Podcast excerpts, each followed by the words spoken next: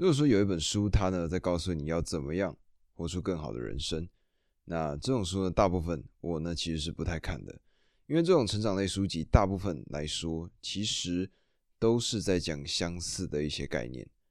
那这本其实原先也不例外，《生存的十二条法则》。那么它的作者呢，名字叫做 Jordan Peterson，他呢是一位临床心理学家。那么我呢，其实是先在 YouTube 上面。看到他的一些内容，看到他的演讲、他的辩论，或者是他的一些 interview。那在这些演讲、这些场合里面，他呢都用他非常深刻的方式，甚至可以说非常精炼的用语，让所有在场的人，包括我这个听众，听得心服口服。他用了很多的方式来指导，或者说来介绍他的研究领域，甚至告诉我们如何成为一个更好的人。那么。这个呢，就是他所写出来的一本书。这本书呢，叫做《生存的十二条法则》。那么这本书呢，里面就用了十二个非常有趣、可爱的小规则，希望我们可以照着这个方式，好好的活出属于我们的人生。那么首先呢，当然就先来介绍一下 Jordan Peterson 这个人吧。Jordan Peterson 呢，他是一个心理学教授。那么他呢？之前在哈佛，就是最有名的哈佛大学当过教授。那在那之后呢？他呢，现在在多伦多大学任教。时不时呢，在 YouTube 上面呢，他呢就会有一些他跟别人辩论的一些很具有思考深度的作品。那么这本书呢，其实也不例外。那么首先，现在讲讲这本书它到底为什么会被写出来吧。那么各位如果呃有比较熟悉国外的一些。媒体城市应用软体的人呢，应该会听过 Quora。那 Quora 呢，有点像什么？有点像是问题版的 PTT。什么意思呢？就是今天假设我想问一个问题，那如果在台湾呢，我可能会使用 P PTT 上面说：“哎，各位乡民，你们好，呃，我想问一个这样子的问题，你们有没有什么样的建议？”那透过这样子写了一个问题之后，然后底下就会有很多人来留言。那么在国外呢，这个 Quora。啊，我想到一个更好的一个比喻方式，有点像是以前的雅虎知识家的那种感受。好，那回来，那 Jordan Peterson 呢？当时他在 Quora 上面，很常呢看到一些各式各样的问题。举例来说呢，这些题目呢，包括说每个人都该知道最宝贵的事是什么，快乐和满足有何不同？或者说，随着年龄增长，哪些事物会变得更好？又或者说，什么东西能让人生更有意义？那在这些题目中呢，Jordan Peterson 这位教授呢，他也在上面回答了这些问题。那么在其中一个问题，也就是刚刚所提到的，每个人都该知道的最宝贵的事是什么里面，他呢列出了一些规则，或者说呢是一些格言。那么这些格言呢，后来在 Quora 上面有十二万人看过，好评数呢超过两千三百。而这个呢，在 Quora 这个应用软体上是。超越百分之九十九点九的一个问题的回答存在，而 Jordan Peterson 呢，他当时呢还是持续的在教书嘛。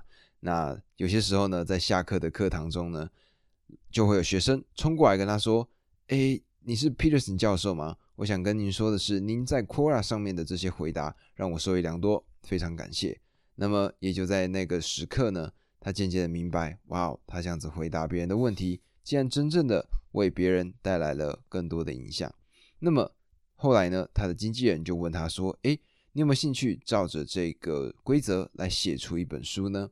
那他呢就想一想，最后就决定了写下这本书。这本书呢，就是我今天要跟各位介绍的《生存的十二条法则》。那么，《生存的十二条法则》呢，我打算用一条规则一条规则单独的方式来跟各位做一个介绍。因为呢，我觉得它每一个规则都有非常非常深刻的见解，而且它用很多很多的思考方式，有神学、有哲学、有社会学、有心理学，各式各样的方法来解析一个问题。那么废话不多说，我们呢就来到第一章，也就是第一条规则。第一条规则是什么呢？第一条规则就是站直，抬头挺胸。那么站直、抬头挺胸的这条规则，其实呢可以。有一点像是我在前一集所提到的“姿势决定你是谁”里面所说到的一些东西。如果还没听过的呢，建议你们去听听看。那么回到我们的规则一身上，站直，抬头挺胸。它首先呢介绍的就是龙虾。各位呢，如果有吃过龙虾的话，应该就知道这个红红的生物。那么龙虾呢，其实是一个研究神经学非常非常重要的一个生物。为什么这么说呢？因为龙虾它们的神经系统相对的简单许多，所以呢有很多很容易可以观察到的大型的神经元，也就是神奇的大脑细胞。而透过呢活络这些龙虾的神经网络呢，我们呢就可以理解到我们的大脑是怎么样来去运作的。而我们人类呢，其实跟这些龙虾，我们的这神经系统是十分相近的。所以透过龙虾。我们呢就可以来理解我们的现实世界。龙虾呢，它们主要生活呢就在海底嘛，所以呢，他们需要一个海底的地盘，在这个范围里面呢猎食或者呢去搜寻可吃的一些漂浮的碎屑。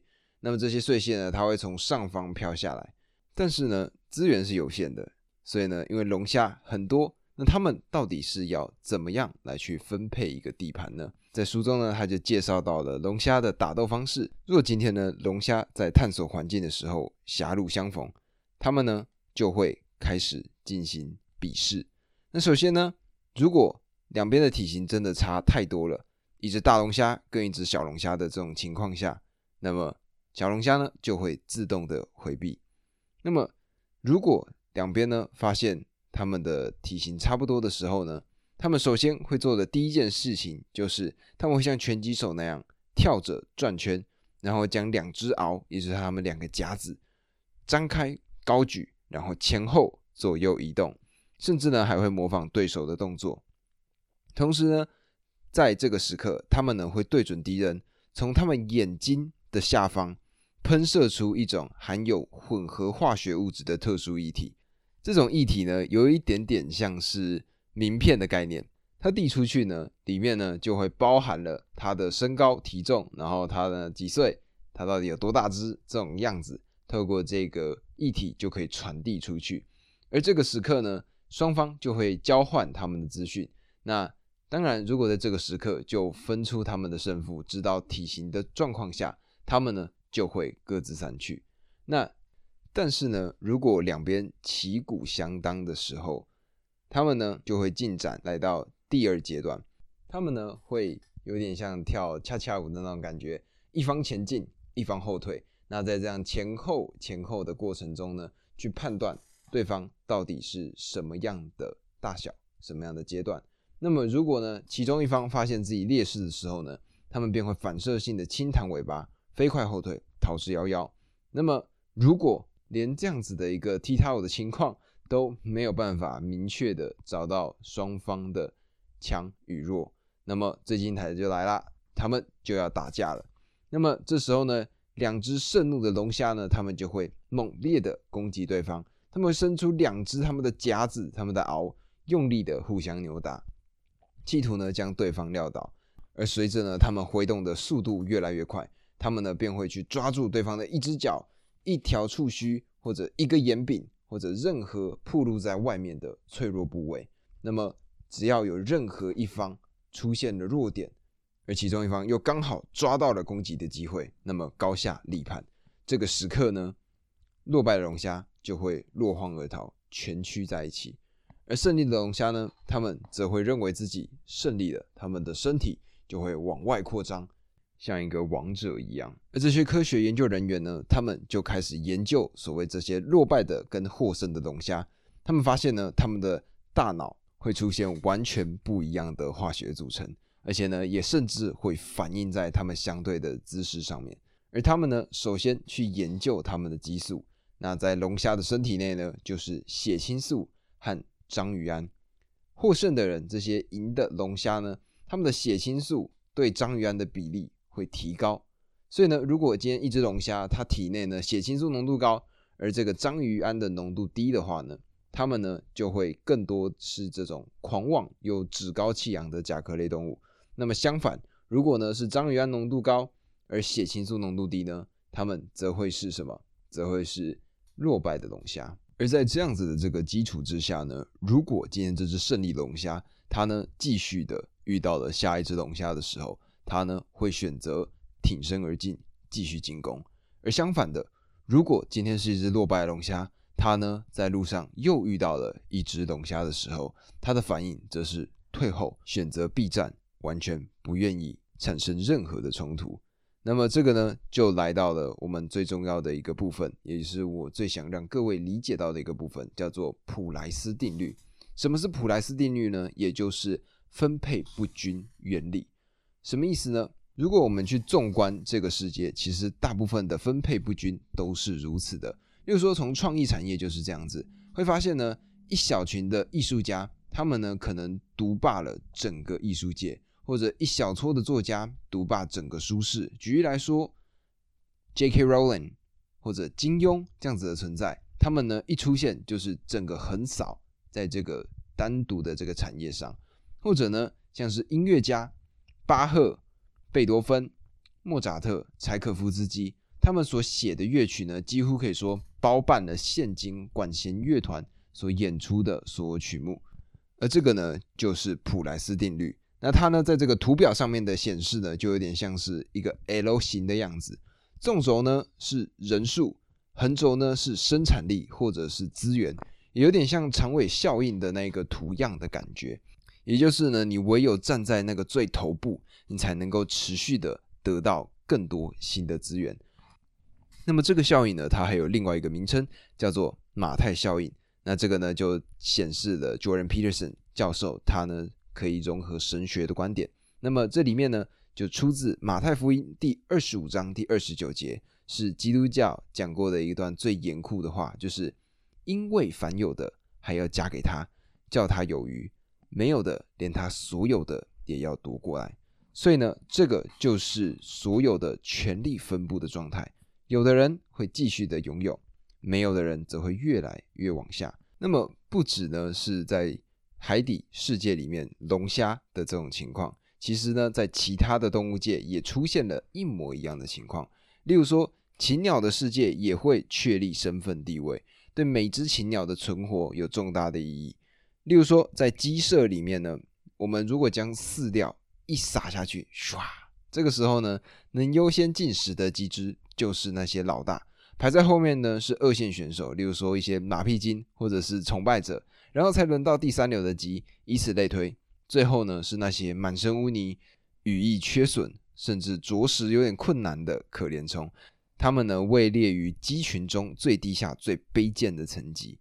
那么人类社群呢？其实我们人类也是如此。当禽流感病毒或者说别的疾病横扫全世界的时候，穷人与最困苦的人总是最先丧命，而且死伤惨重。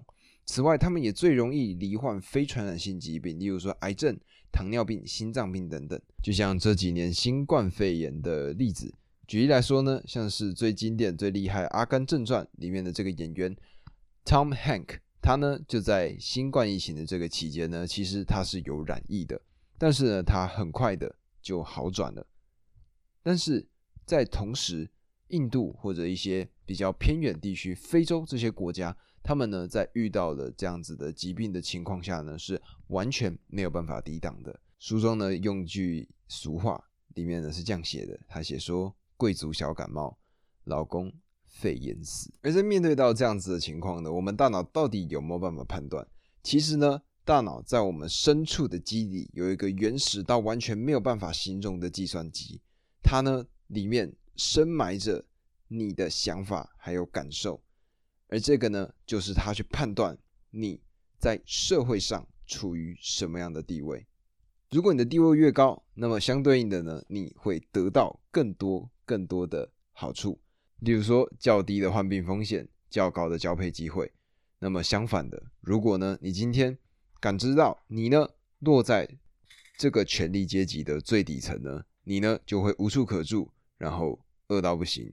对于你的生活呢，是完完全全没有办法去打理的。是呢，这个计算机有些时候它会出错。例如说呢，如果我们的饮食习惯啊，或者是我们的睡眠习惯不规律，其实呢就会干扰到它的功能。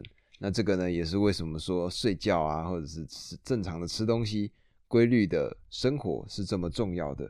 为什么呢？因为 Jordan Peterson 他呢本身是一个心理的治疗师嘛，那他呢就会遇到很多的案例。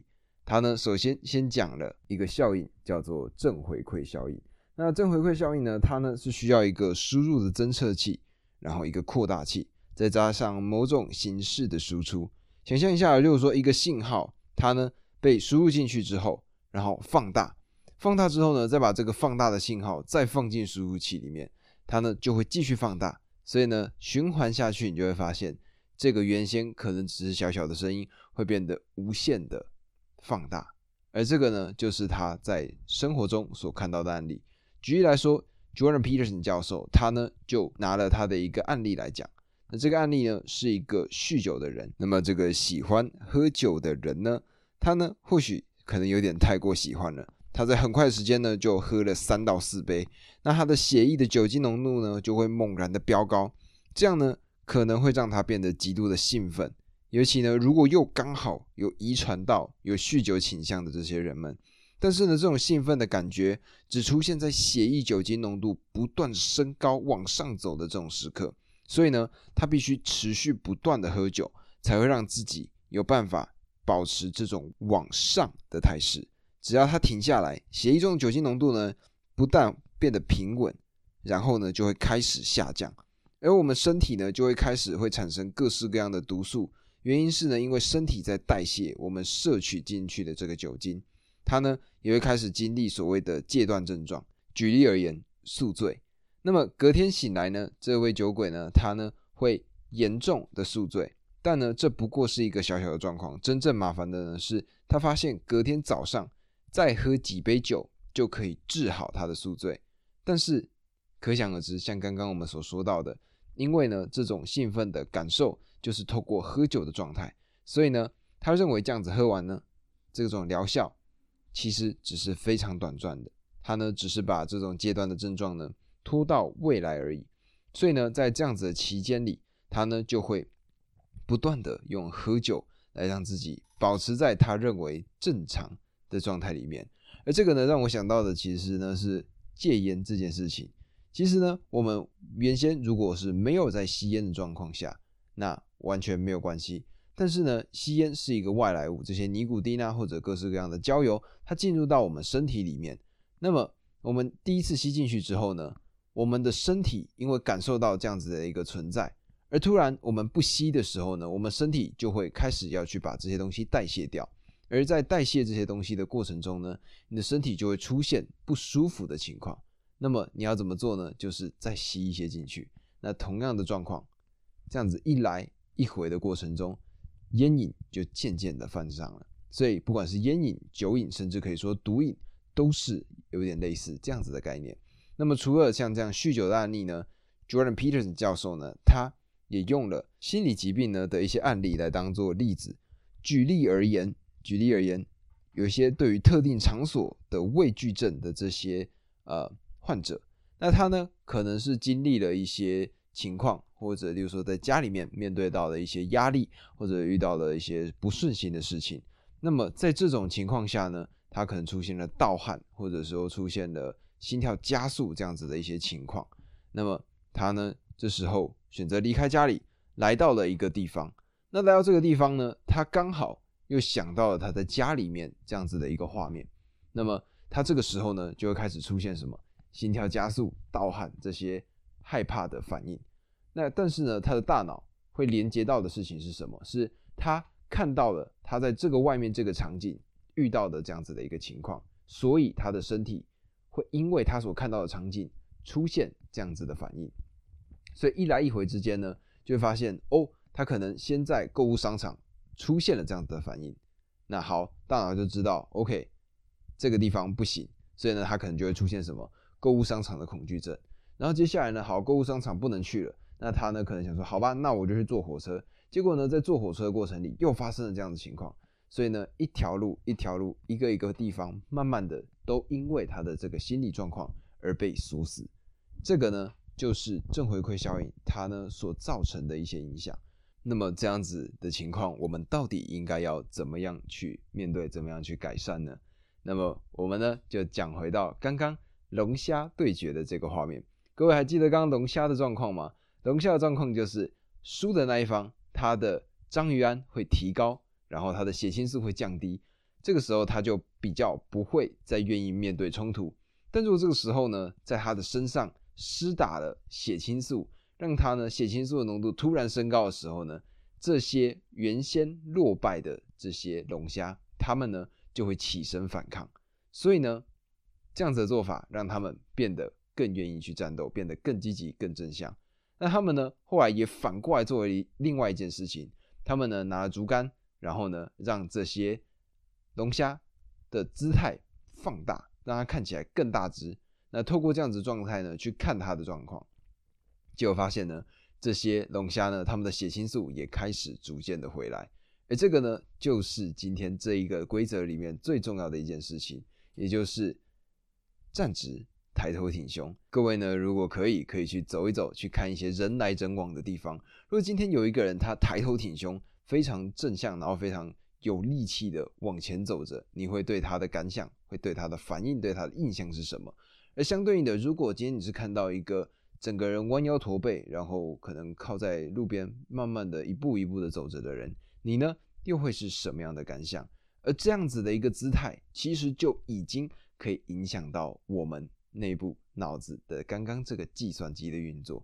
那这时候呢，可能就会有人反驳啊，他就说：那如果你本身就是一些生存在底层的这些人呢，他们没有办法光靠改变姿势这样子的一件事情，就有办法改变所有的状况嘛？但是呢，如果我们把它想象成是一个阶梯的概念，如果人呢生存在这个某一个阶层上。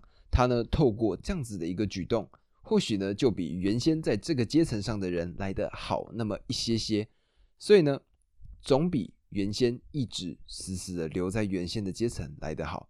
只要这样子的一个动作，抬头挺胸，张开双眼，跟人家说话，直视对方的眼睛，这样子的做法，慢慢慢慢的习惯是一点一点养成的。那么这个呢，就 call back 到刚刚所说的正回馈效应。就是因为这些动作，让我们一步一步的变得更好。首先，最基本的就从自己做起吧。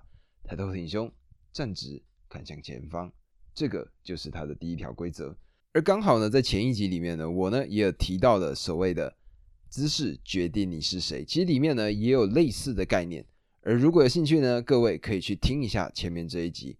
那么下一期呢，我们呢将会来介绍第二条规则。那每一个规则呢，它呢都用了大量的方式、大量的解说来告诉我们要怎么样让自己变得更好。我得说呢，这本书绝对会让你值回票价。那么明天我们继续解析下去。如果可以，帮我关注一下；而如果可以呢，帮我把这个单集分享给你身边的朋友。就这样，这个就是今天的所有单集。我们明天见，拜拜。